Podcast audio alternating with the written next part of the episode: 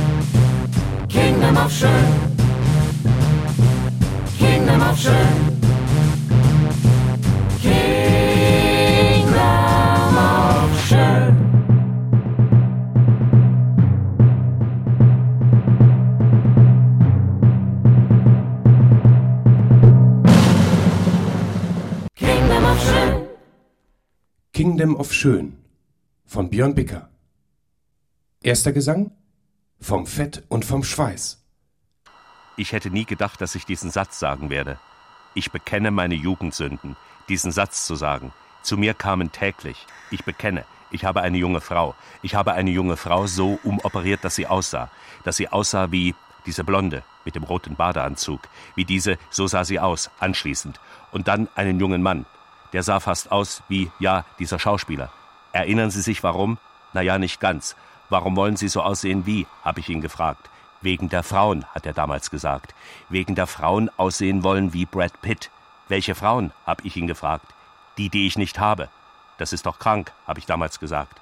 Bevor Sie wirklich krank werden, sagte ich ihm, Ihnen kann man helfen. Das würde ich heute nicht mehr sagen.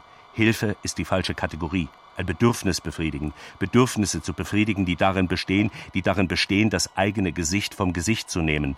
Oder zumindest so zu verformen, dass es das Gesicht eines anderen wird, ihm ähnlich wird, weil man, weil man sich was erwartet.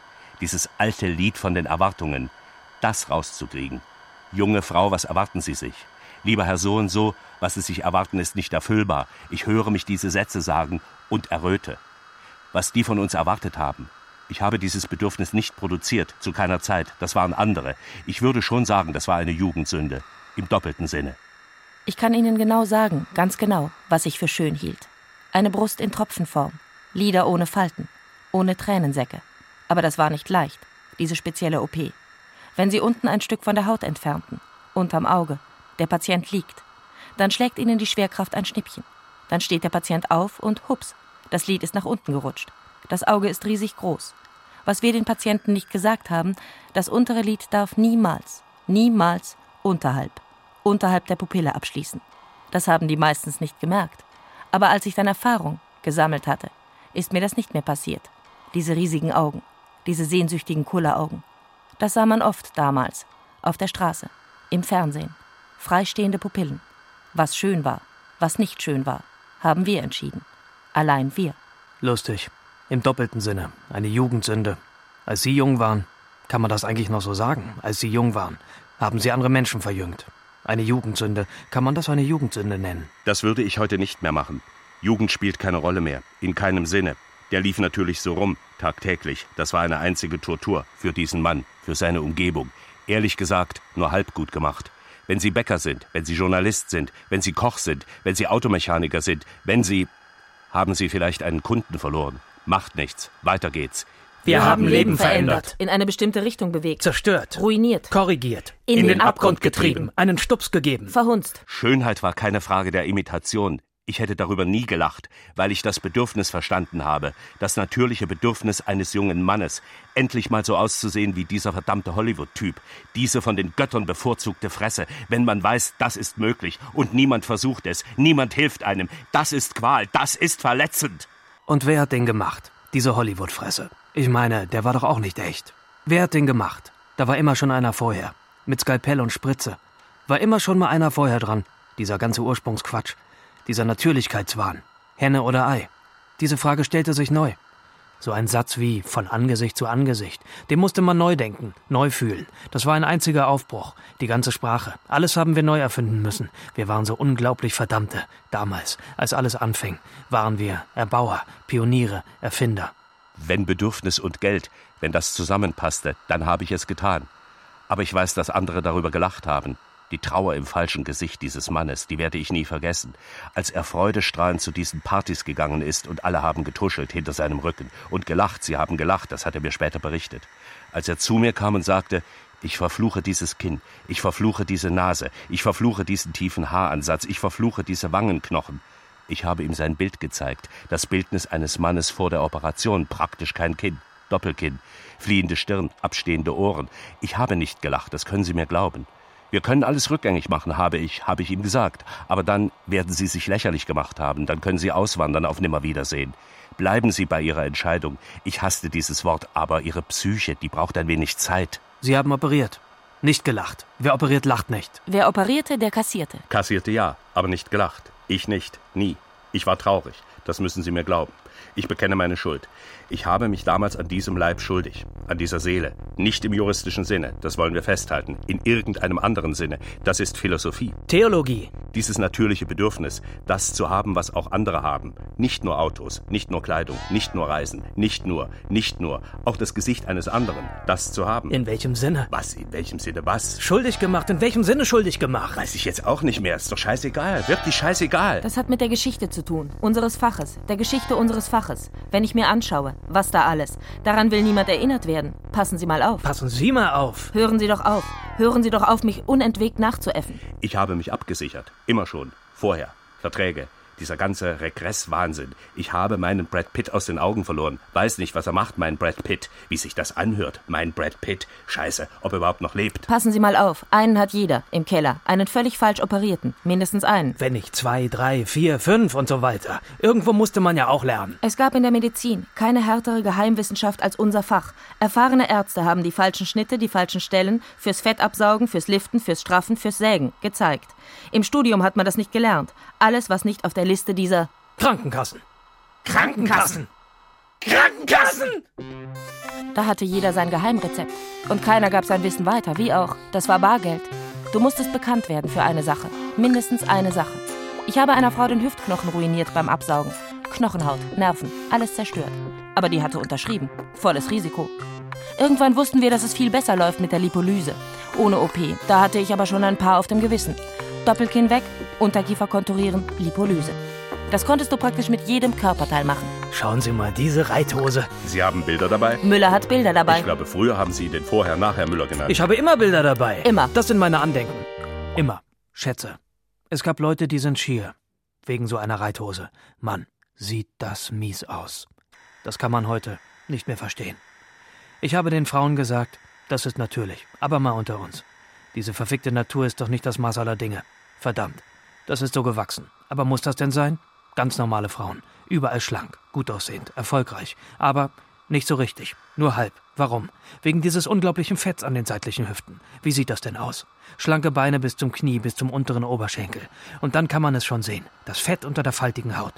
Keine Reithose ohne widerwärtige schlimme Zellulite. Da kann man doch was machen. Das habe ich denen gesagt. Scheiß Gott. Scheiß Natur. Das muss doch nicht sein. Diese Reithose ist das Mieseste, was ich je gesehen habe. Schauen Sie sich dieses Bild an. Und jetzt. Hier. Was ziehe ich hier aus meiner Tasche? Was ist das? Ja, natürlich. Das Nachherbild. Vorher, nachher, wie ich es liebe, das hatten wir lange nicht mehr. Schauen Sie sich das doch an. Das hätte jeder gemacht. Diese Frau war ein anderer Mensch, ohne Reithosen, ohne diese widerlichen Wülste, die sie immer zu verstecken suchte. Mit Blusen, die fielen, über die Hüften, das ist doch kein Leben. Das saugen wir weg, weg, weg, weg. Mit ihrer Lipolyse wäre das gar nicht gegangen. So viel Fett, wie die hatte. Und dann Haut. Zu viel Haut. Immer das Problem. Weg damit. Nachher hängt diese überflüssige Haut darum. Zusammengenäht. Zick, zack, zusammengenäht. Weggeschnitten. Hautlappen. Fettschürzen mochte ich gerne. Das hat Spaß gemacht. Erst schön absaugen, dann Haut schneiden, nähen. Zick, zack. Haben Sie ein normales Körpergewicht und eine kleine Fettansammlung? Am Po, am Bauch, am Hals. Geht das Fett beim Sport nicht weg? Lipolyse, Lipolyse, Lipolyse. Die Nadeln direkt hinein ins kleine Pölsterchen. Phosphatidylcoltin. Hinein damit. Das spaltet das Fett. Aus Hartfett wird Weichfett. Das kleine Enzym macht prächtige Arbeit und weg ist das Polster. Der Makel, der böse, böse Speck. Die blauen Flecken danach, die schmerzenden Hüften, der bleierne Schlaf, das Blut wird verdickt. Transport, Transport, von Fett und von Schlacke, da gab es was Besseres, da gab es was Schnelleres. Liposuktion, Liposuktion, diese süßen Kanülen hinein in das Fett und raus mit dem Zeug, dem gelben Geschmiere. Aber ich habe es gewusst, dass Sie das waren. Dass Sie die ganzen Verbote umgangen. Das Vorher-Nachher-Verbot zum Beispiel. Ich habe es gewusst, dass Sie hinter all den, hinter all den osteuropäischen Internetseiten, das waren Sie. Warum waren die alle auf Deutsch? Warum haben Sie diese Vorher-Nachher-Bilder gezeigt? Reithose hier, keine Reithose da. Und oben auf den Bildern, ups, da ist ja auch ein neuer Busen. Mensch, der sieht aber gut aus. Prall, spitz, Reithose weg, Busen hin. In einem Aufwasch für nur, das gibt's gar nicht. Und warum? Warum, das frage ich Sie jetzt. Warum hatten die alle rasierte Genitalien? Warum auf diesen Bildern? Warum? Das ist doch die Frage. Und wissen Sie, was wir dann entdeckt haben? Diese kleinen Kanülen, diese süßen Dinger, diese Liposuktionsschläuche. Damit habe ich den Männern ihre Schweißdrüsen weggesaugt. Unter der Achsel, zwischen den Beinen, sogar am Hintern. Einer kam zu mir und zeigte mir, zeigte mir sein Problem. Salzränder. Auf jeder Hose. Hinten am Hintern vom Gürtel abwärts. Herr Doktor hat da gesagt, ich brauche Hilfe. Ich komme in meinem Beruf nicht weiter. Ich schwitze. Ich schwitze. Nach jedem Meeting muss ich warten, bis alle den Raum verlassen haben, weil meine Hosen nass sind. Das fällt nicht so auf bei dunklen Anzughosen, wie ich sie trage. Aber wenn es trocknet, bleiben Ränder. Weiße Salzränder. Hier, schauen Sie. Ich habe Ihnen welche mitgebracht. Das geht so nicht weiter. Und dann hat der Kerl angefangen zu heulen. Da habe ich es versucht. Erst Botox in die Drüsen. Das Schwitzen hört auf. Aber das Sitzen, das Sitzen, betäubter Arsch. Nach einem halben Jahr war es soweit. Kanüle rein, absaugen, Schweißdrüsen absaugen. Das habe ich auch unter seinen Arm gemacht. Schluss aus Ende. Sie schwitzen nie mehr. Sie sind geheilt, habe ich ihm gesagt. Seinem Erfolg stand nichts mehr im Wege. Als erster den Sitzungssaal verlassen. Das war ihm ein Anliegen. Da musste ich einfach helfen. Das hätte jeder gemacht.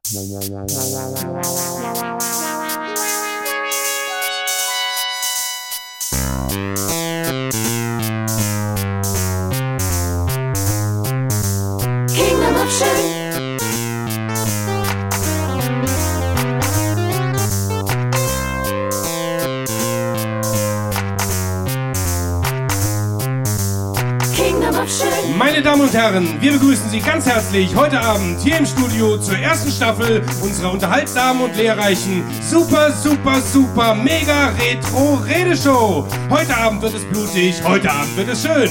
Heute Abend wird geredet und gesungen, was das Zeug hält. Heute Abend wird es fettig, wird es ernst. Ich begrüße heute hier im Studio unsere redseligen Gäste, unsere Meister des Skalpells, unsere Silikonhelden, unsere Botox-Spezialisten. An der Spritze und am Mikrofon heute Ladies First, Frau Dr. Weiß Misching. Am Ende habe ich nur noch alte Körper gesehen. Kingdom of Schön. Am Sauger und on air bei uns zu Gast der große Mann des German Style, Dr. Nach 16 Stunden Arbeit am Fleisch, am Knochen, am Glück, plötzlich dazuliegen, den eigenen Körper zu spüren. Kingdom of Schön. Und last but not least unseren Mann fürs Implantat auf Sendung heute für Sie, Dr. Müller.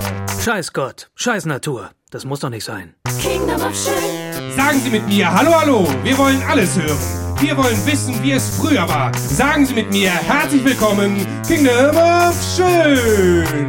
Applaus, Applaus, Applaus.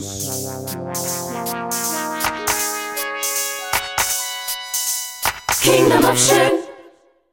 Zweiter Gesang von der Schwerkraft. Mindestens einen. Jeder hat mindestens einen im Keller. Einen falsch operierten. Warum lachen Sie? Ich lache nicht, das sieht nur so aus. Ist schon ein paar Jahre her. Ich habe sie nie wiedererkannt, wenn ich über die Maximilianstraße spaziert bin. Manche haben mich gegrüßt, mich, ihren Arzt, ihren Ein Spalier fast. Sagen Sie es ruhig. Wir wissen es alle, Ihren Schöpfer, den zu grüßen. dass Sie sich für einen Künstler gehalten haben. Ja, gut. Ich habe zurückgegrüßt. Herr Dr. Kanari haben Sie gerufen. Und ich, immer schön freundlich, schneller Blick. Oh, klar, Nase, Lifting. Geht es Ihnen gut? Sie sehen entzückend aus. Ja, gerne. Sie wissen, wie Sie mich erreichen? Ich habe die Sorgen der Leute immer ernst genommen. Ich konnte nicht erkennen, ob die Narben von mir zugefügt worden sind. Da sah man den Narben nicht an. Von mir zugefügte Narben. Das stimmt nicht. Ich erkenne meine Stiche. Der Verlauf meiner Schnitte. Wie sie sich mit der Zeit unsichtbar gemacht haben. Keine Operation hielt ewig. Das musste jedem klar sein. Irgendwann schlug die Schwerkraft zurück. Erbarmungslos. Die Herren haben uns die Bude eingerannt. Immer wenn Wahlkampf war, sind sie gekommen. Filmball, Opernfestspiele, irgendeine Hochzeit. Diese Hintereingänge. Ich brauchte keinen Vordereingang mehr. Wenn Sie einen Vordereingang haben, den keiner mehr benutzt, dann fragen Sie sich mit der Zeit, sollte ich die Sache nicht vielleicht rumdrehen? Wenn Sie unerkannt bleiben wollen, kommen Sie am besten durch den Vordereingang, da erkennt Sie niemand. Alle wussten, dass es einen Hintereingang gab, also kamen sie vorne rein. Der Hintereingang, der ein Vordereingang war, das war die Situation. Wenn die Vordereingänge zu Hintereingängen werden, wenn es soweit ist, dann fragt man sich, was läuft schief in so einem Land? Irgendwann bin ich zu unterirdischen Gängen übergegangen. Ein befreundeter Anwalt hat mir geholfen. Die Patienten sind zu ihm in die Kanzlei und von dort, durch den Keller, in meine Praxis. So konnten sie immer sagen, ich war doch nicht. Meinen Freund habe ich belohnt, seine hängenden Lieder, Zehn Jahre, die ich ihm schenkte. Damals. Zehn Jahre. Das war viel Holz. Ich habe es gehasst, dass alle unerkannt bleiben wollten. Nachher hat es jeder gesehen, aber praktisch keine Werbung, weil keiner darüber reden wollte. Ein schreckliches Spiel. Dessen Regeln. Niemand hat es gesehen. Bei meinen Operationen hat es anschließend niemand gesehen. Das haben alle Patienten berichtet. Manche sind auf Nummer sicher gegangen. Oft waren es Männer, Unternehmensberater. Die kamen und haben gesagt, Herr Müller, ich wechsle den Job. Ein bisschen mehr Männlichkeit. Kein Bitte von deren Seite. Der fordernde Patient. Nur dieser Blick. Ich brauche Hilfe, aber ich will nicht viele Worte machen. Man musste schon ziemlich genau wissen, was die wollen. Männlich hieß Kinn, Stirn, Nase, Bauchdecke und, ja, tatsächlich, Brust. Wie viele von denen haben keine engen Hemden getragen, weil wie viele von denen haben gelitten unter Gynäkomastie, Busen, Brust, Titten? Wie wollen Sie da den harten Hund geben? Einer hat sich jahrelang bandagiert. Tatsächlich. Und dann kam er zu mir. Der hatte schon ganz zerdrücktes Gewebe. Sein Brustkorb war gestaucht. Gebückter Gang. Ich halte das nicht mehr aus, hat er gesagt. Der hat geflennt in meiner Praxis. Das ist doch kein Problem, habe ich ihm gesagt. Nehmen Sie sich Urlaub. Aber in Gottes Namen hören Sie auf zu heulen. Drei Wochen. Urlaub. Kein Mensch merkt was. Wir machen das. Busen weg. Ein bisschen Nase. Ich hobel da was weg, den Höcker. Die Hüften machen wir etwas schmaler, habe ich ihm gesagt. Saugen, absaugen, Fett absaugen. Beim nächsten Mal kam der mit einem Bild von Luis Figo, diesem portugiesischen Fußballer. Schauen Sie mal her, Herr Doktor. So, so soll es sein. Er hatte blonde Haare, kaum Bartwuchs. Das schaffen wir nicht ganz, habe ich gesagt. Der spielt doch gar nicht mehr. Aber Hauptsache, Sie fühlen sich, innerlich. Ich habe ihn in seinem Glauben gelassen. Es ging schließlich auch um meine Existenz, um meine ökonomische Existenz. Man musste die Menschen ernst nehmen. Ich habe nur Erwachsene gemacht. Wir waren, ich hasse dieses Wort tatsächlich, Psychologen. Ein halbes Jahr später kam sein neuer Chef zu mir.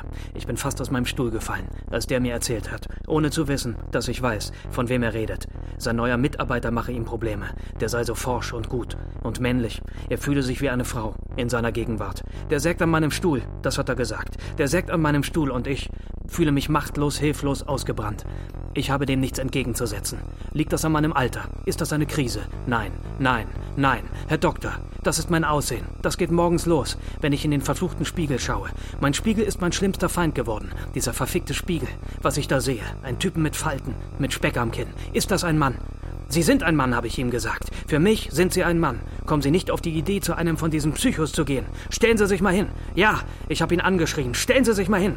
Ich habe mich hinter ihm postiert und mein Knie in sein Rückgrat gedrückt. Die Schultern zurück, habe ich geschrien. Ich habe sein Gesicht gepackt von hinten, gezogen, straff. So, so muss das aussehen. Schauen Sie jetzt in den Spiegel. Los, machen Sie diese verfluchten Augen auf. Was sehen Sie da? Los, sagen Sie es. Was sehen Sie da? Ich habe so fest gezogen an seiner Haut, mit den Handtellern auf seine Ohren und gezogen, dass er nicht mehr sprechen konnte. Gegrunzt hat er, gegrunzt. Was sehen Sie, habe ich noch lauter geschrien. Ein Kerl, ein Kerl, das kriegen wir hin. Und dann habe ich ihn losgelassen. Und er ist auf den Stuhl gefallen, völlig erschöpft. Unter uns, er sah verkniffen aus. Und dann hat er in seine Hosentasche gegriffen und hat ein Bild rausgeholt. Hat es mir auf den Schreibtisch gelegt. Es war ganz zerknittert. Er hat es mit der rechten Hand glatt gestrichen. Auf dem Bild war ein Fußballer. Das Gesicht eines Fußballers. Luis Figo. So wollte ich immer aussehen, Herr Doktor. Wie ein Mann. Ein echter Mann. Ich habe gesagt, der spielt doch gar nicht mehr. Aber dann das kriegen wir hin. Vertrauen Sie mir. Garantieren kann ich nichts, aber Ihr Problem ist ein physiologisches, ein Problem der Schwerkraft. Solange es so etwas wie Alterung, Erdanziehung und Energieverlust gibt, solange müssen wir operieren, habe ich ihm gesagt. Das gebietet die Chancengleichheit. Das hat er nicht verstanden. Er hat dasselbe Bild hervorgekramt wie dieser andere Typ. Der wollte genauso aussehen. Das war sein Traum. Wieder ein halbes Jahr später. Sagen Sie nichts. Waren beide wieder da? Was hätte er machen sollen? Solange Hintereingänge zu Vordereingängen und Vordereingänge zu Hintereingängen. Passion, Fashion, Passion, Fashion, Passion, Fashion, Passion, Fashion, Passion, Fashion, Passion, Fashion, Passion, Fashion, Passion. Die Kanüle, Nüle, Nüle, Speiskanäle, Näle, Näle, die Kanüle, Nüle, Nüle, Speiskanäle, Näle, Näle, die Kanüle, Nüle, Nüle, Speiskanäle, Näle, Näle, die Kanüle, Nüle, Nüle, Speiskanäle,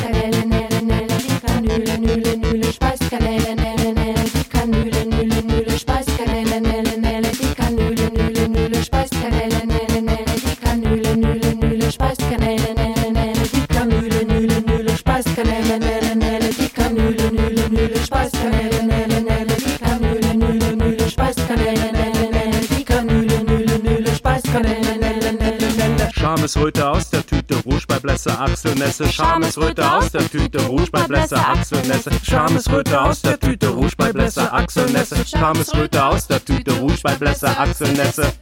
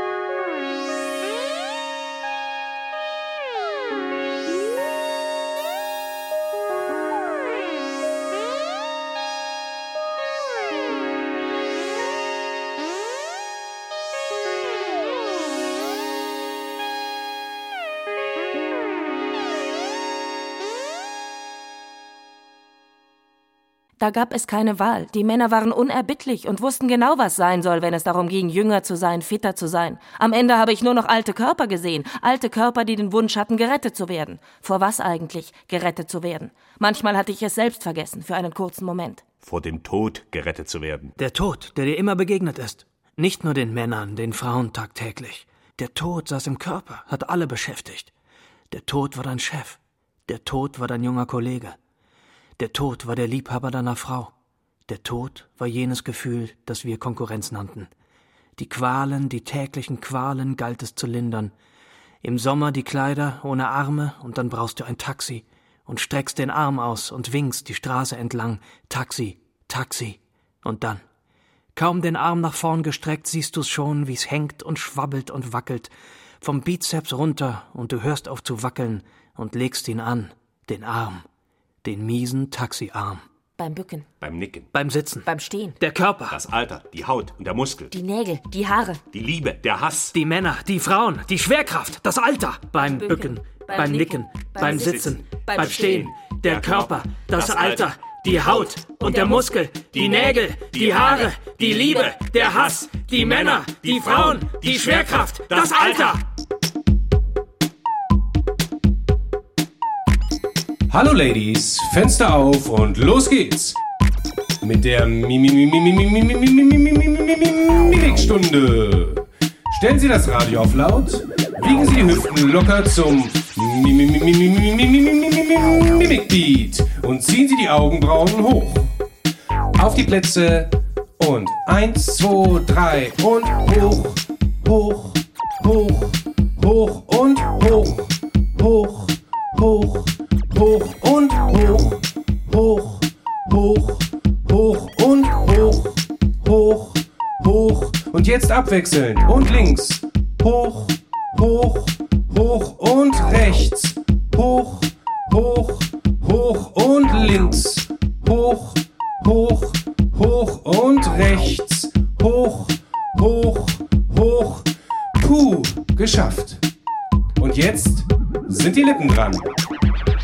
Drei, zwei, drei, vier und kreisen, kreisen, kreisen, kreisen und kreisen, kreisen, kreisen, kreisen und tief, tief, tief, tief und tief, tief, tief und nochmal kreisen, kreisen, kreisen, kreisen und kreisen, kreisen, kreisen, kreisen und tief, tief, tief,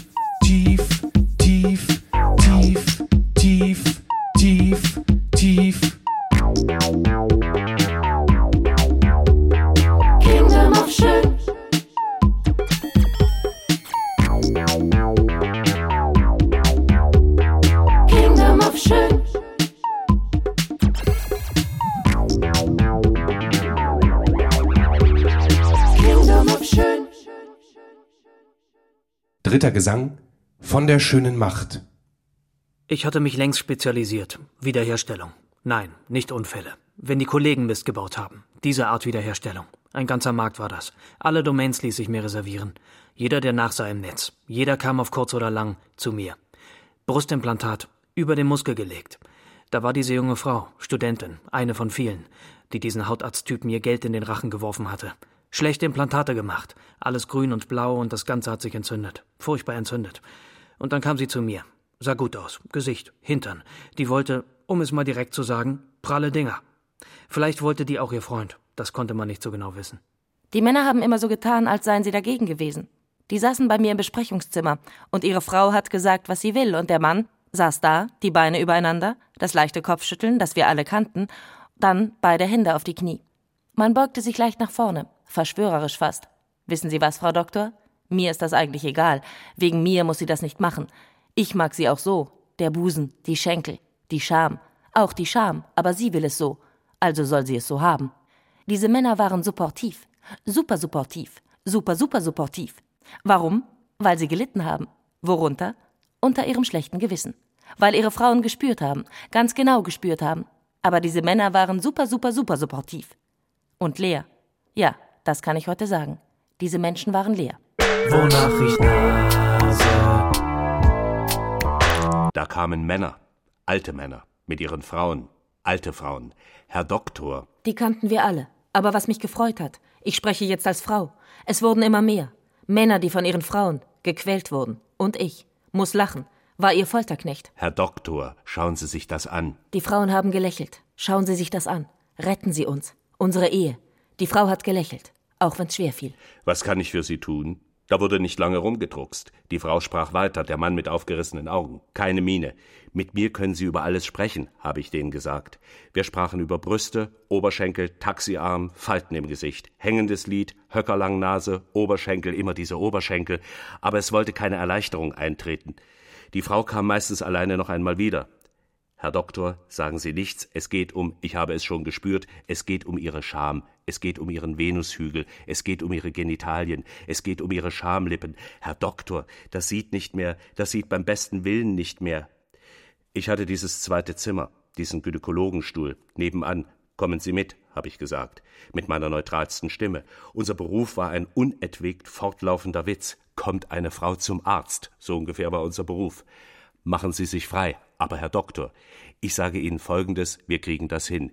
Wir verkleinern die kleinen Schamlippen, ein feiner Schnitt. Wir vergrößern die äußeren Schamlippen, wir spritzen da Eigenfett hinein, Eigenfett aus Ihren Hüften, das ist alles ein Abwasch. Wir saugen das Fett aus Ihren Venushügel. Ich straffe die Haut, hier, ein kleiner Schnitt. Und dann die Vagina, ich entferne die Haut, hier. Spüren Sie das? Und alles wird wieder eng, wie neu. Von außen sehen Sie aus wie 19, 18, 17, 16, 15, 14, 13 und innen Der Gipfel, der absolute Gipfel, ihr G-Punkt, dieses Paradies aus Nervenenden und Hochspannung, ein wenig Hyaluronsäure, Kollagen und alles tritt nach oben, wie ein kleiner Hügel, ein Lusthügel. Sie werden den besten Sex ihres Lebens haben. Ich biete Ihnen die, das war schon relativ am Ende, ich biete Ihnen eine günstige, eine supergünstige G-Punkt Flatrate an. Alle sechs Wochen eine kleine Unterspritzung mit Hyaluronsäure und alles bleibt wie es sein soll. Ich zeigte noch ein, zwei Vorher-Nachher-Schamlippenbilder. Die Frauen hatten Tränen in den Augen. Sie glauben nicht, was ich da zu sehen bekam auf meinem Gynäkologenstuhl. Die Sehnsucht, jung zu sein. Ich habe den Damen gesagt, es braucht Reibung.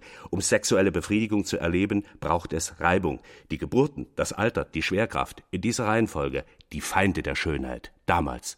Ich schäme mich nicht, das waren notwendige Eingriffe.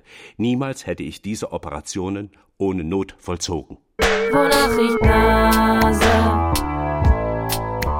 Es wurden immer mehr. Tagtäglich kamen Frauen zu mir mit ihren Männern.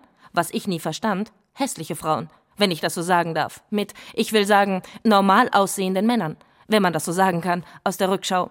Und die Frauen haben gedruckst und die Männer haben gegrinst. Und dann kam es raus. Frau Doktor, schauen Sie sich diesen Schmerbauch an. Meinem Mann ist nicht zu helfen. Die Wampe muss weg. Die Glatze, der Speck an den Hüften. Frau Doktor, ich muss Ihnen ehrlich sagen, ich schäme mich. Ich schäme mich, ich schäme mich für diesen Mann. Das gab es oft, dass die Frauen den Spieß rumgedreht haben. Aber das waren immer nur hässliche Frauen. Warum eigentlich? Was bildet die sich ein, habe ich gedacht. Die Männer haben ihre Bäuche betrachtet, wie Kinder, die noch nicht gelernt haben, die noch nicht gelernt haben, ihre Schuhe zu binden. Mama, bitte. Mama. Wie fühlt sich das an? Habe ich das junge Ding gefragt. Das tut weh, das tut einfach nur weh, gespannt, geschwollen. Ich habe gesagt, legen Sie sich mal dahin. Die Dinger standen nach oben wie zwei, wie zwei.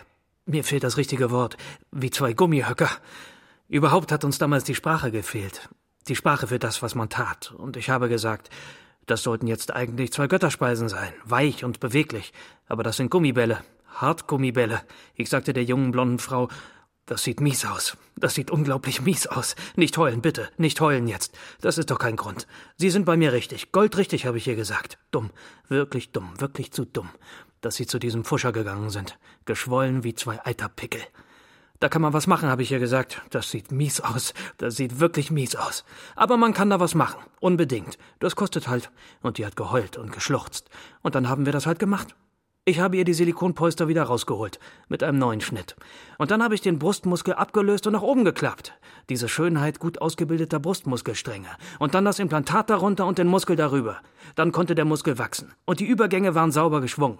Wenn es darüber lag, das Implantat, dann gab es Ecken und Kanten. Und wenn du den Muskel trainiertest, im Studio oder sonst wo, dann gab es Beulen. Und die Haut riss, das sah so verdammt mies aus. Das habe ich viel zu oft gesehen. Weil diese bescheuerten Hals-Nasen-Ohren-Hautarzttypen, diese unfassbaren Emporkömmlinge, diese Schmierlappen diese Operation einfach nicht drauf hatten. Die Frau war glücklich nachher. Super Busen. Am Ende war's, war's einer meiner besten. Super Busen. Den hätte sie schneller haben können. Damals. Diesen Superbusen. Aber was sollte man machen? Es gab kein Leitsystem für Superbusen.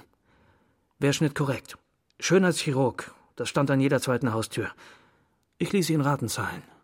Das arme Ding. Man sieht es den Narben nicht an bis heute, da gab es kein Branding, auch wenn sie das gerne gehabt hätten, so einen Trademark-Schnitt. Fantastisch wäre das gewesen. Aber immer ging es darum, die Narben unsichtbar zu machen. Schön sollte sein, was unsichtbar war. Schön sollte sein, was natürlich war was natürlich aussah, natürlich. Das stand auf der ganzen Welt für. Das stand auf der ganzen Welt für German Style. Niemand war besser in der Narbennachsorge. Niemand. Lymphdrainage, Narbeninjektionen, Hydrocortison, die Narben flachten ab, rasant. Laserdermabrasion, Exzision. Niemand wollte, dass man sieht, wofür man sein Geld ausgegeben hatte. Sie kamen aus sämtlichen Ländern, weil sie wussten, weil sie wussten, wir machen es. Wir machen es so, dass man es nicht sieht. Aber warum wollten sie es dann?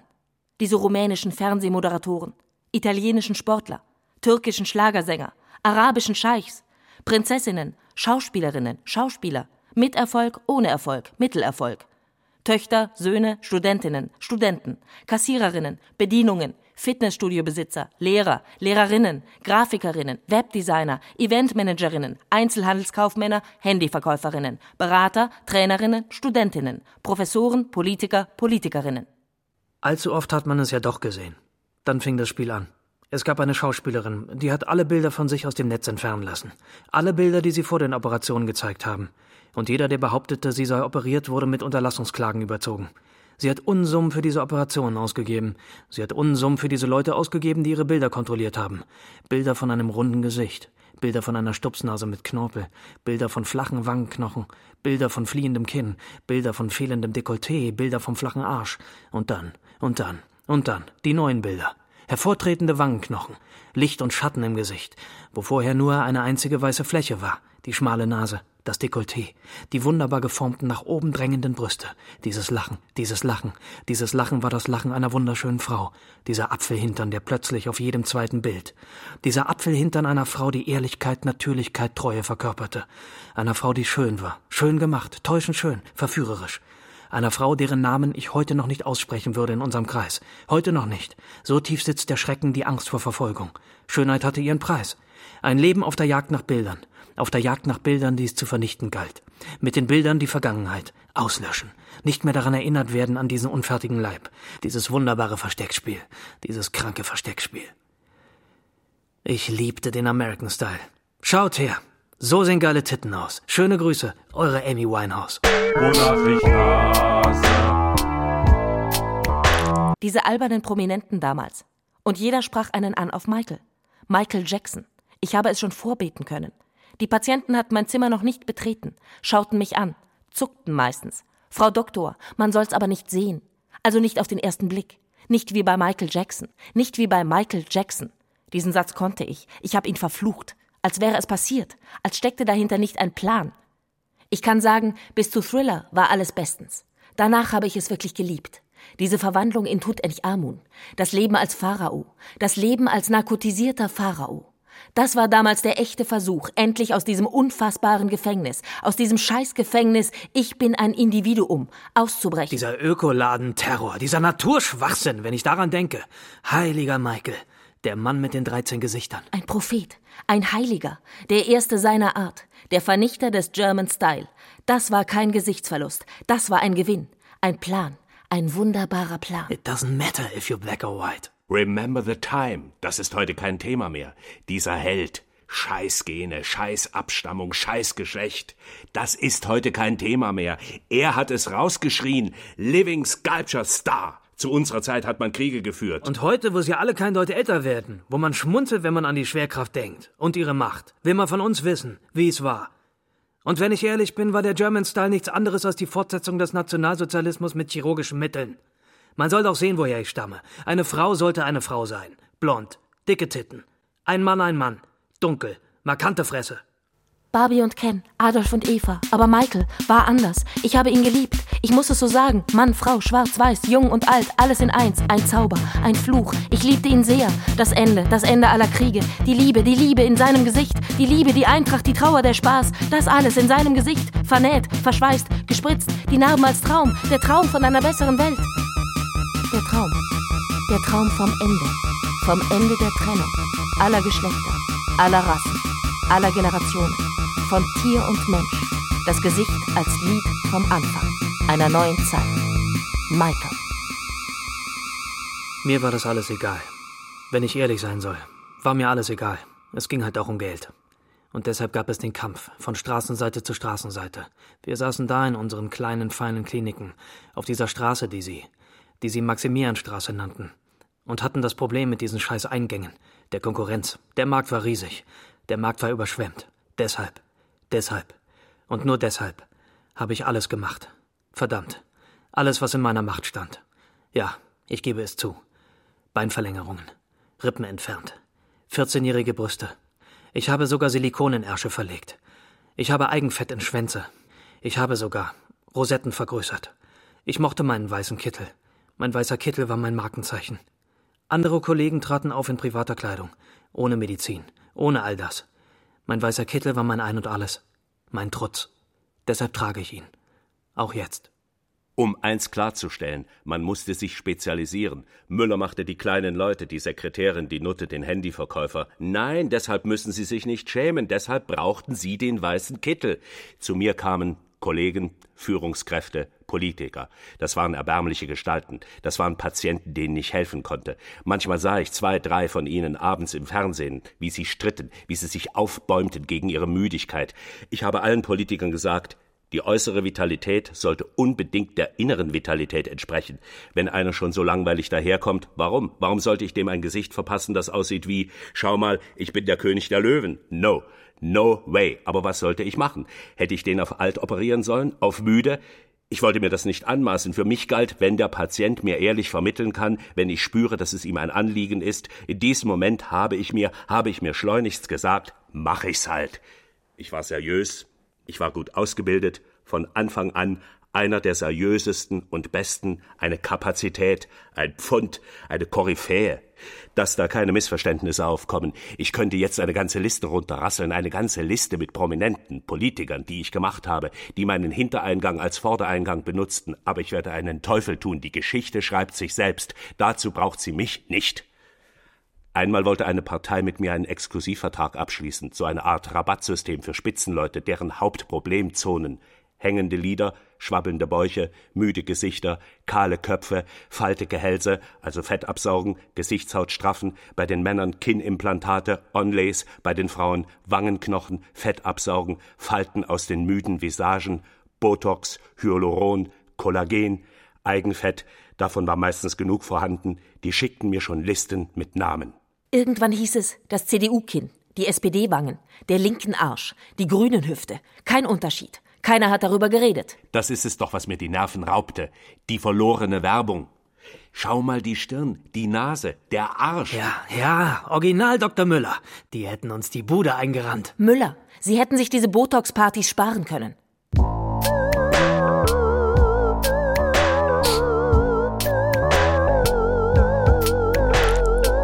Meine Damen und Herren, wenn das Wörtchen wenn nicht wäre. Pikant, pikant, pikant. Wir verabschieden uns in eine kleine musikalische Pause und freuen uns, Sie gleich wieder begrüßen zu dürfen in alter Frische, in neuem Glanz. Bleiben Sie dran, gehen Sie uns nicht verloren. Das geht unter die Haut, das lässt den Atem stocken, das gefriert das Lachen. Kingdom of Schön. Applaus, Applaus, Applaus.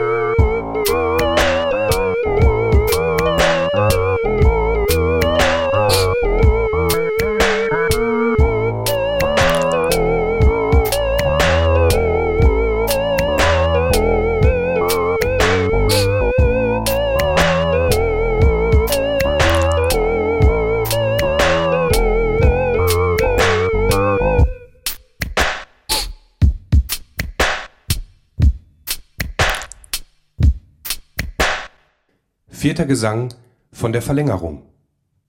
Oft bin ich nach Hause in der Nacht völlig erschöpft. Ich hätte weinen können. Ich legte mich neben meine Frau ins Bett, ich starrte an die Decke. In meinem Kopf schossen vermaledeite Pixel umher, die Reste vom Tag. Bilder so rasch geschnitten, so grell geleuchtet, wie keine OP-Lampe leuchten konnte. In grün, in blau, in weiß, in rot. Die Bilder tobten.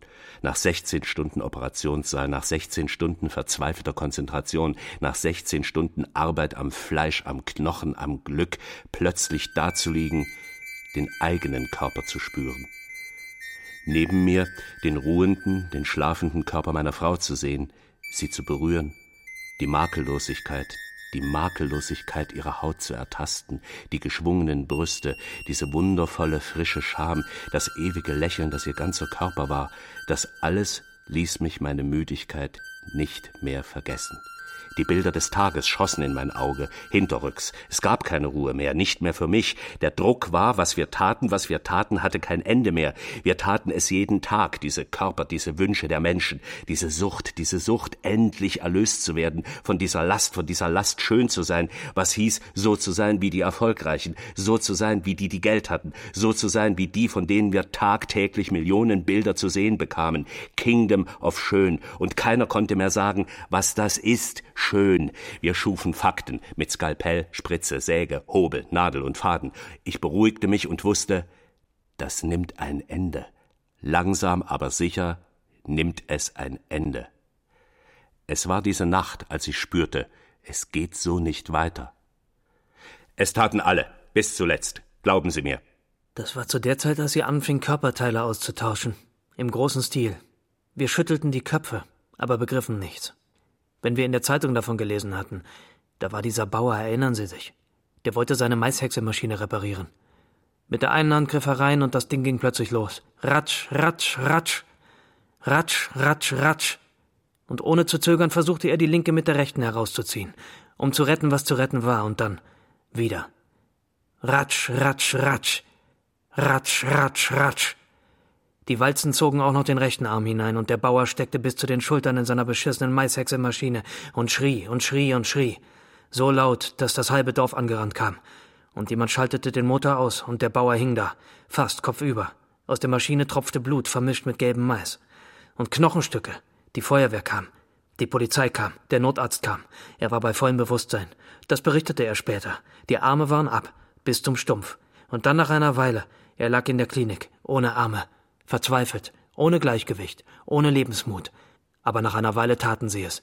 Sie nahmen einem Toten die Arme ab und nähten dem Bauern und nähten dem Bauern die Arme des Toten an seine Stümpfe. Der Bauer hatte neue Arme, die Arme eines Toten. Seine Frau war nicht glücklich. Sie fürchtete sich vor den neuen Armen. Sie waren viel blasser als die, die sie kannte, viel feiner. Und nach ein paar Wochen wuchsen die Nägel. Das Blut floss hinein und hinaus. Die Narben verheilten. Diese Arme waren schön, 16 Kilo, feine Finger, nicht die Finger eines Bauern, nicht die Haut eines Menschen, der draußen arbeitet. Der Bauer war ein neuer Mensch. Ich bin wieder der Alte, hat er gesagt. Und seine Frau fürchtete sich vor dem neuen Menschen, vor der Geschichte dieser Arme.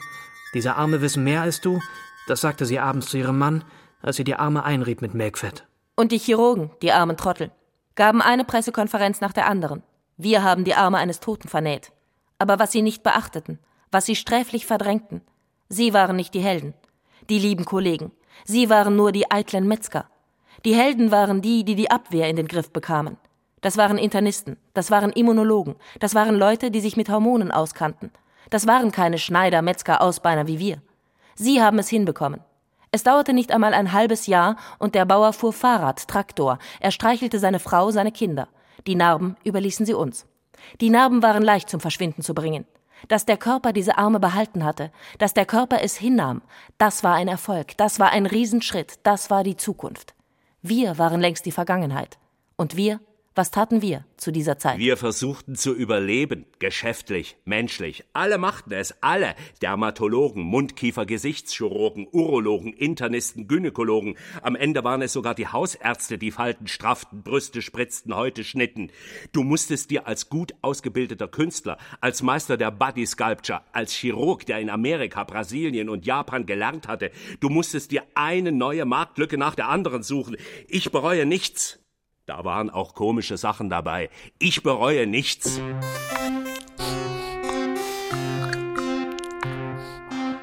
Für mich als Frau sollte es damals tatsächlich eine neue Quelle, aus der das Geld, Das dachte ich zumindest.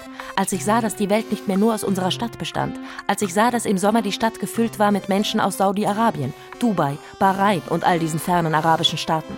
Und ich diese schwarzen verhüllten Damen durch die Stadt schweben sah. Diese Künderinnen einer anderen, Schönheit. Da wusste ich, das ist mein Gewinn. Ich dachte mir, die lassen doch ihre Frauen nicht von einem Mann machen. Das kann ich doch viel besser. Die ganze Praxis ein einziger Chador. Ich und die Frauen, wir ganz allein unter uns, kein Mann. Die Männer konnten ihre Frauen ohne Angst bei mir abgeben, ohne die Angst, dass ein anderer sie erblickte. Ich suchte mir Partner. Ich tat alles, um mich bekannt zu machen. Ich eröffnete Seiten im Netz, Arabisch. Ich flog in ihre Welt. Ich erklärte ihnen alles. Ich investierte und investierte. Und am Ende hatte ich ihre Kultur nicht verstanden. Mein Denken, zu einfach. Mein Denken, ein einziger Wunsch. Ein Verlangen nach Geld. Das weiß ich heute. Mein Denken war. Ein Flop, ein einziger Flop, weiß Mischig, Sie haben daneben gelegen. Alle kamen zu mir, zu mir, in meine wunderschöne Praxis, in meine wunderschöne, helle, mediterrane Praxis, weil die Arab Friends of Bavaria keiner Frau über den Weg trauten, weil die Arab Friends of Bavaria eines besonders schätzten, die Nähe zum Einkauf, die Nähe zu Prada, Hermes, Gucci, Armani. Das ist eine Frage der Wertigkeit. Die sind alle zu mir gekommen, scharenweise. Ich habe denen meine Klinik vermietet im Sommer. Da kam so ein Scheich und hat gesagt, hier Frau, hier Tochter, hier Tante, hier Bruder, Onkel, alle machen. Und ich habe gesagt, halt, stopp, wie soll das gehen? Alles in einem Sommer. Er hat meine Betten gezählt, er hat gesagt, Geld spielt keine Rolle. Er hat gesagt, das ist eine Frage der Organisation. Soll ich Ihnen helfen? hat er gefragt. Soll ich Ihnen einen Logistiker bereitstellen? Ich traue dem deutschen Skalpell, ich traue dem deutschen Auge, ich traue der deutschen Ausbildung, ich traue der deutschen Präzision, ich traue der deutschen Narkose, ich traue der deutschen Verschwiegenheit. Und was meine Frauen angeht, meine Vorfahren haben so Leute wie sie kastrieren lassen, bevor sie den Frauen den Schleier abnehmen durften, das Kleid, die Unterwäsche. Er hat mich grimmig angeschaut, und dann hat er laut losgelacht. Sie haben Angst, hat er gesagt. Sie haben Angst vor mir, dass ich Ihnen etwas antue. Das ist gut. Aber ich traue der deutschen Angst, hat er gesagt. Ich bin bei jeder Enthüllung, Untersuchung, Operation dabei. Das hat er gesagt. Ich muss zuschauen. Wenn ich dabei bleibe und Ihnen auf die Finger schaue, dann kriegen wir kein Problem mit dem Koran. Und ich habe die Praxis freigeräumt, Termine abgesagt mit den anderen Kunden, den deutschen Kunden, den französischen Kunden, ja sogar mit den russischen Kunden. Und er kam mit seinem ganzen Tross. Fünf glückliche Wochen. Fünf glückliche Wochen. Liposuktion. Brüste, vergrößern, verkleinern, Bauchdecken straffen, Oberschenkel straffen, Oberarme straffen, Hände revitalisieren, Lippen konturieren, Lider straffen, oben, unten, Facelifting, Ohren anlegen, Genitalsculpturing, das ganze Programm und am Ende der heikelste Auftrag. Und am Ende war der Chef. Und am Ende eine ordentliche Rhinoplastik nach allen Regeln der Kunst. Ich traue dem deutschen Messer. Ich traue dem deutschen Hobel. Er hatte mich zur Seite genommen, ganz am Anfang unserer, ja, ich muss es sagen, unserer Freundschaft. Wir saßen zusammen in meinem Beratungszimmer, draußen wurde es schon dunkel, er wippte in seinem Stuhl. Er griff sich ins Gesicht immer wieder, stand auf, stellte sich vor meinen großen Spiegel, bestellte mich zu sich mit einer herrschaftlichen Geste. Da stand er da, der Araber, drehte sich ein wenig ins Profil, strich über seine Nase und sagte Die gefällt mir nicht. I don't like my nose. Aber ich sagte ihm, die macht sie sehr männlich. I don't like my nose. Seine Miene verfinsterte sich, die Stirnfalten wurden zu riesigen dunklen Furchen. Do you know what's wrong with my nose? It's not too big. It's not too long. It's a problem with the shape. This fucking Jewish shape. Diese Nase ist mir zu jüdisch, ich will keine jüdische Nase. Sie sind ein deutscher Chirurg und weltbekannt für ihre vorzüglichen Nasen. Hobeln Sie mir diese verdammte. Ah, warum? Ich lese falsch, entschuldigt. Ich fang gleich an. Diese Nase ist mir zu jüdisch. Ich will keine jüdische Nase. Sie sind ein deutscher Chirurg und weltbekannt für ihre vorzüglichen Nasen. Hobeln Sie mir dieses verdammte jüdische Profil weg. Ich stand da als deutscher Chirurg. Ich lächelte. Ich nickte. Ich sah, was er meinte. Ich sagte, okay, ich mach's. Aber er schrie, just do it, don't talk. Und ich tat es. Es hätte ein anderer gemacht, wenn ich es nicht getan hätte. Er schrie, Just do it, don't talk. Und ich tat es. Das war zu der Zeit, als sie anfing, ganze Körper zu transplantieren. Und am Ende stand ich da, ohne Patienten. Wenn ich nicht vorher, wenn ich nicht früher darauf gestoßen wäre, dass man einige Organe des Menschen verlängern kann. Vergrößern, strecken, weiten, auffüllen. Dann hätte ich schon viel früher Probleme bekommen. Ich sagte irgendwann, ich spezialisiere mich auf Vergrößerung. Ich machte das mit Penis, Bein und Arm. Zuerst die Vollnarkose, wie sie dalagen. Die Männer mit ihrer Angst, der Penis ist zu klein. Die Frauen mit ihrer Angst, die Beine sind zu kurz. Wenn sie schliefen, betrachtete ich sie einen kurzen Augenblick und mich überfiel eine wahnsinnige Trauer. Das war wie bei einem Künstler, dieses Ritual, sich einzustimmen, für die Schnitte, das Sägen, das feine Skalpell. Ich liebte meine Arbeit, ich kam ganz zu mir, wenn ich am OP-Tisch stand und wusste, jetzt gibt es nichts mehr. Nichts mehr, was mich ablenken kann. Dieses ganz bei sich sein, bei seiner Bestimmung und dann der Blick nach unten. Die fachmännisch freigelegte männliche Scham, das Skalpell zwischen den Fingern, ein Blick zur Schwester, ein Nicken. Sie nimmt den schlaffen Schwanz des Mannes zwischen ihre Finger und zieht ihn nach vorne. Kräftig, lang. Und dann der Schnitt. An der Wurzel. Zwei Zentimeter. Man musste genau wissen, wo. Viel Zeit zum Üben gab es nicht. Und dann hinein. Da gab es ein Band zwischen Schambein und Schwellkörper. Das galt es zu lösen. Ligamentum suspensorium. Tief hinein ins blutige Gewebe. Unterhalb des Schambeins. Und dann. Ganz langsam. Ganz langsam ziehen. Den Penis nach vorne ziehen.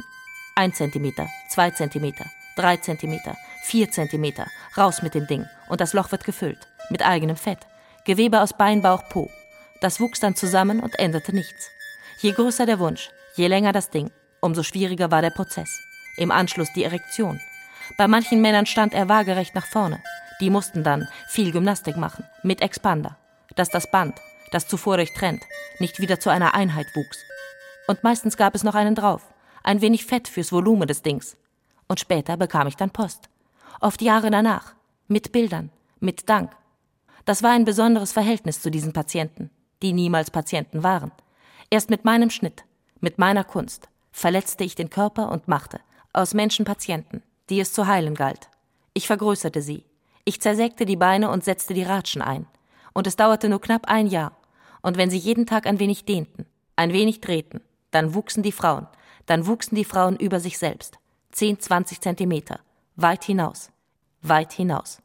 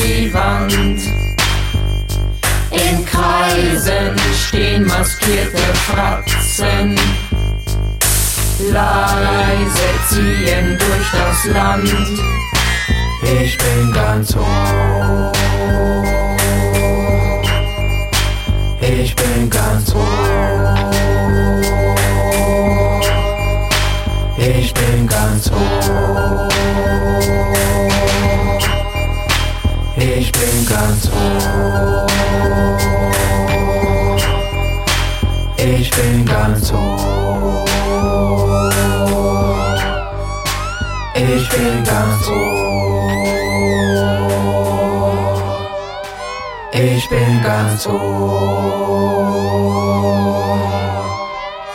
Ich bin ganz ohr.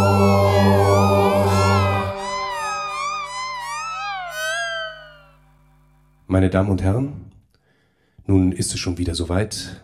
Das war die erste Folge unserer wunderbaren, super, super, super, mega retro Redeshow. Kingdom of Schön.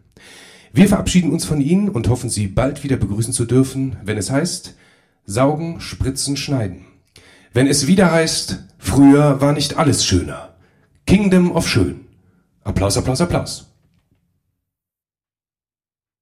Fünfter Gesang. Vom Altern und vom Vergessen. Es wurde zur verdammten Krankheit erklärt. Das Altern.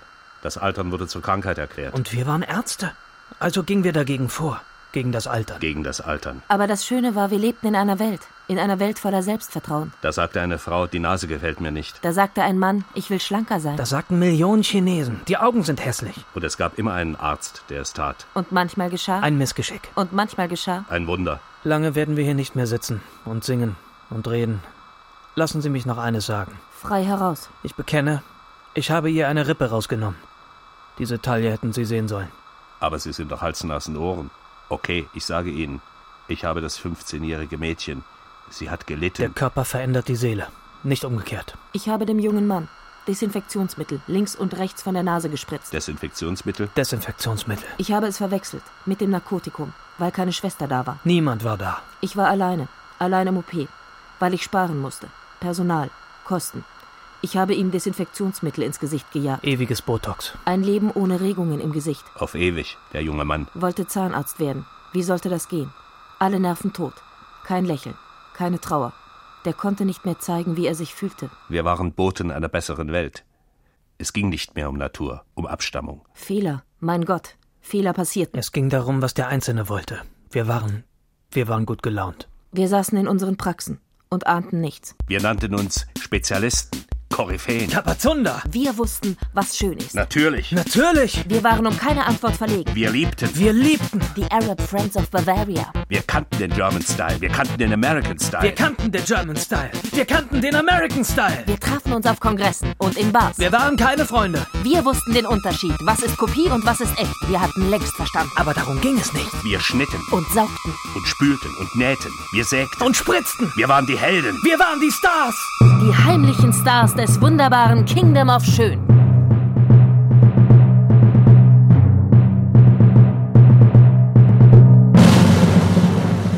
Kingdom of Schön.